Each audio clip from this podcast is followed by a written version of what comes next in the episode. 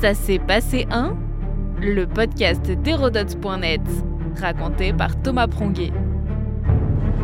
Ça s'est passé un 14 novembre 1975, l'accord sur l'indépendance du Sahara occidental.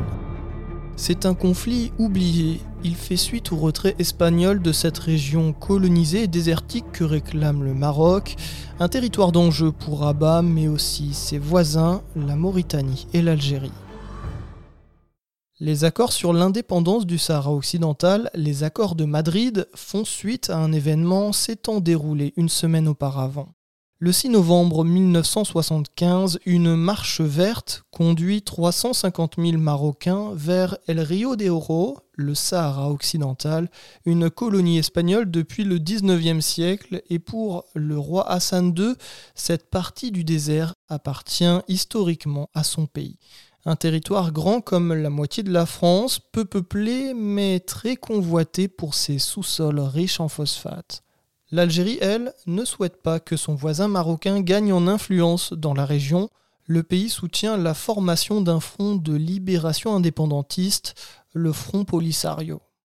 Les accords de Madrid, signés le 14 novembre 1975, prévoient le retrait de l'Espagne du Rio de Oro, Autour de la table, le Maroc et la Mauritanie se partagent le territoire divisé en deux.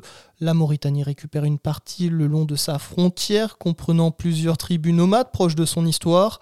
Le Maroc, lui, récupère une large bande le long de la côte, comprenant les mines de phosphate que les Espagnols continuent d'exploiter en contrepartie.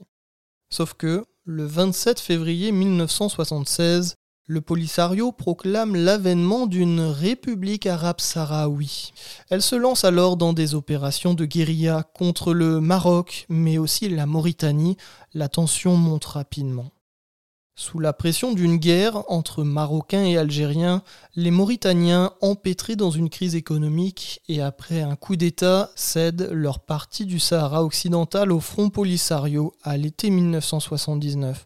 Un accord rendu possible grâce aux voisins algériens à la manœuvre comme médiateur, mais pas si neutre. Le Maroc réagit immédiatement et déploie son armée dans la région en vue d'une contre-offensive. Les insurrections se multiplient.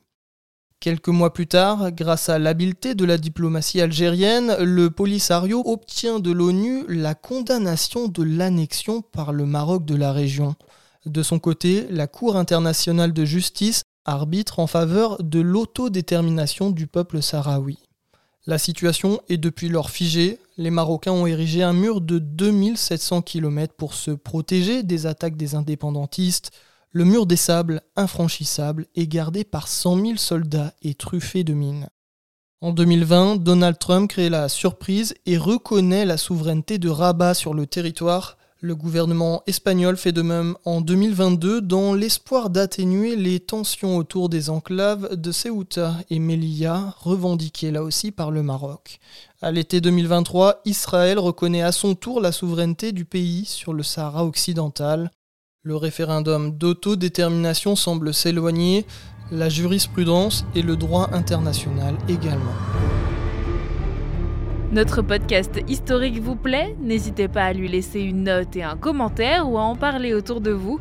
Et puis pour en apprendre plus sur l'histoire, rendez-vous sur hérodote.net.